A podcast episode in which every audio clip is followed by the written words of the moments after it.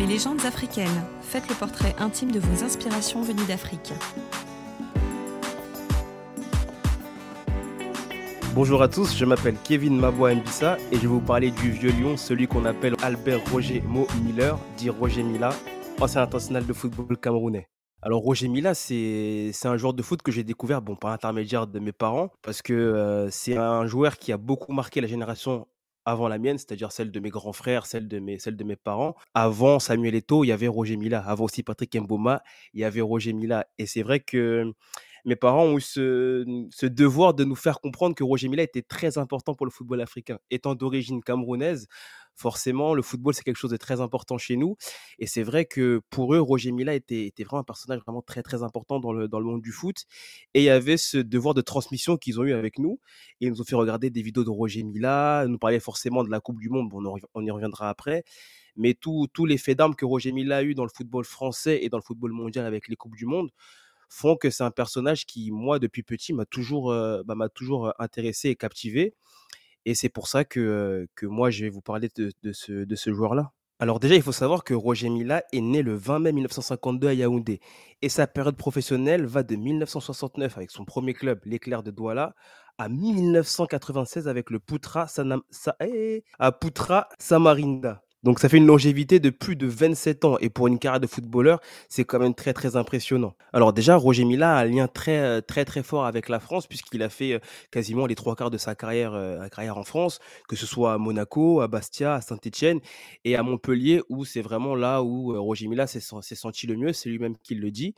Donc c'est vraiment un lien fort qu'il a avec, avec ce pays et aussi avec l'Afrique puisqu'il a été, euh, il a, joué notamment au, euh, Léopard de, Douala et au Tonnerre de Yaoundé, le fameux, hein, le fameux club euh, Tonnerre de Yaoundé que, nous connaissons tous en tant que Camerounais. Après, au niveau, au niveau de son, parcours, bah c'est, quand même plusieurs Ballons d'Or africains, c'est c'est des faits d'armes en Coupe du Monde. La première en 82, puisque le Cameroun se qualifie pour sa première Coupe du Monde, première Coupe du Monde en 82. Bon, malheureusement, on ne passe pas les poules, mais ça reste quand même une très bonne expérience. Et c'est vraiment la Coupe du Monde 90 où Roger Mila se, se, révèle aux yeux du monde, hein, parce qu'on connaissait déjà Roger Mila dans certaines, certaines contrées, contrées du monde, notamment en France. Mais c'est en 90 où même s'il avait déjà 38 ans quand même, hein, c'était déjà quand même déjà un lion déjà, déjà âgé, mais tout aussi redoutable balle au pied, puisque hein, Iguita s'en souvient très bien. Mais c'est en 90 que vraiment on voit qui est, qui est vraiment Roger Mila avec, avec ses, buts déterminants et ses rentrées, ses rentrées notamment ce quart de finale contre l'Angleterre qui est une très très très très grosse fracture pour le peuple camerounais puisque c'était vraiment un match, même si moi je ne l'ai pas vu en direct parce que sinon je pense que j'aurais fait une dépression après ce match.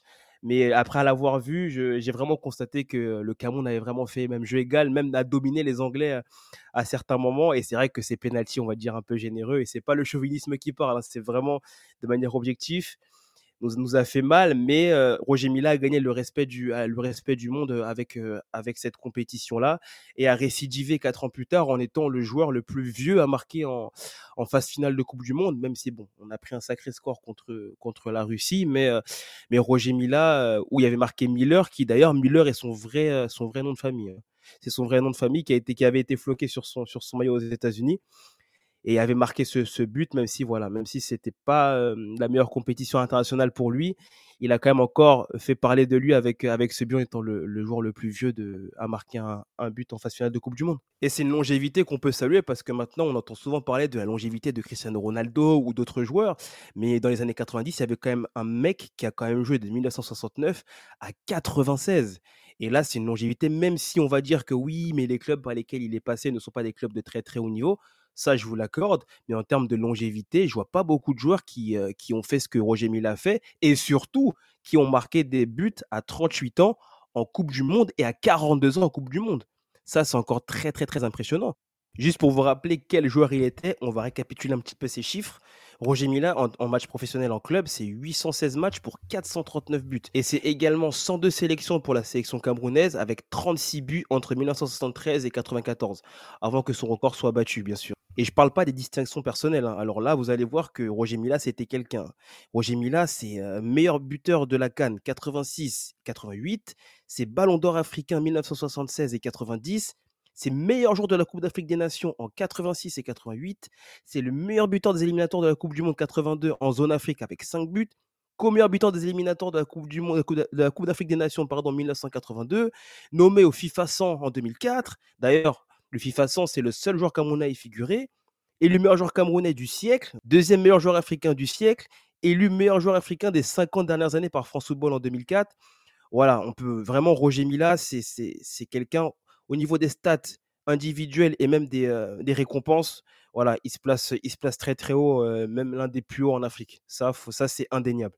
Comme je l'ai, comme je l'ai dit, hein, c'est un joueur qui a été influent, influent dans ma vie par rapport à, par rapport à l'impact qu'il a eu sur, sur le peuple camerounais et sur les générations avant moi. C'est un joueur qui, a, qui aura inspiré, je pense, toute une panoplie de grands joueurs camerounais que nous connaissons, de Samuel Eto'o en passant par Jérémy Njita, Patrick Mboma et même maintenant Vincent Aboubakar qui, à certains égards, me fait beaucoup penser à, Roger Mila.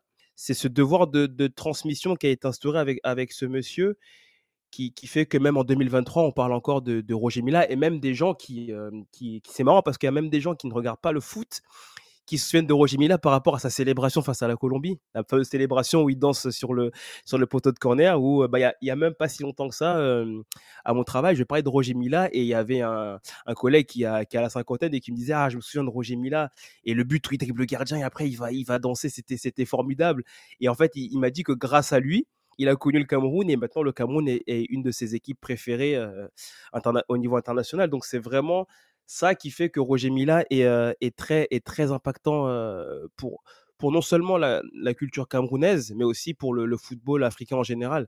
Je pense que ça a été vraiment un, déclencheur de, pas mal de choses, surtout au niveau, au niveau international pour les, pour les pays africains. Son parcours, il doit être connu pour un plus grand nombre de personnes parce que c'est un parcours qui est inspirant déjà. Il nous montre que peu importe l'âge, si on travaille vraiment, on aura forcément son heure.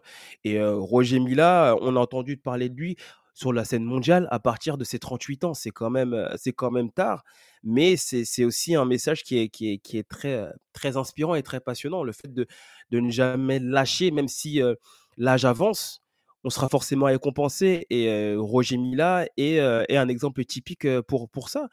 Et aussi par rapport à, ce côté inspirant qu'il a eu par rapport aux, autres générations.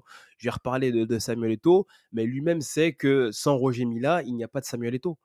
Donc c'est vraiment ce, côté précurseur qu'il a et aussi le parcours qu'il a eu avec l'âge qu'il avait aussi, qui fait que son parcours doit être connu d'un plus grand nombre de personnes et surtout, je, je pense que au niveau, au niveau de l'Afrique, tout le monde connaît Roger Mila, mais c'est vrai qu'au niveau de la scène mondiale, hormis la Coupe du Monde, il n'y a peut-être pas beaucoup de gens qui connaissent son parcours et qui savent, qui, et qui savent que Roger Mila a joué en France. C'est pour ça que j'ai voulu vraiment parler de, de cette personnalité-là parce que tout est fait pour que son parcours soit inspirant par rapport à ses faits d'armes en Coupe du Monde, etc. Que le monde doit connaître aussi euh, l'histoire du football africain et forcément Roger Mila en fait partie. C'était Mes africaines, un programme Wana Media. Retrouvez-nous sur votre réseau social préféré et sur toutes les plateformes de podcasts de qualité.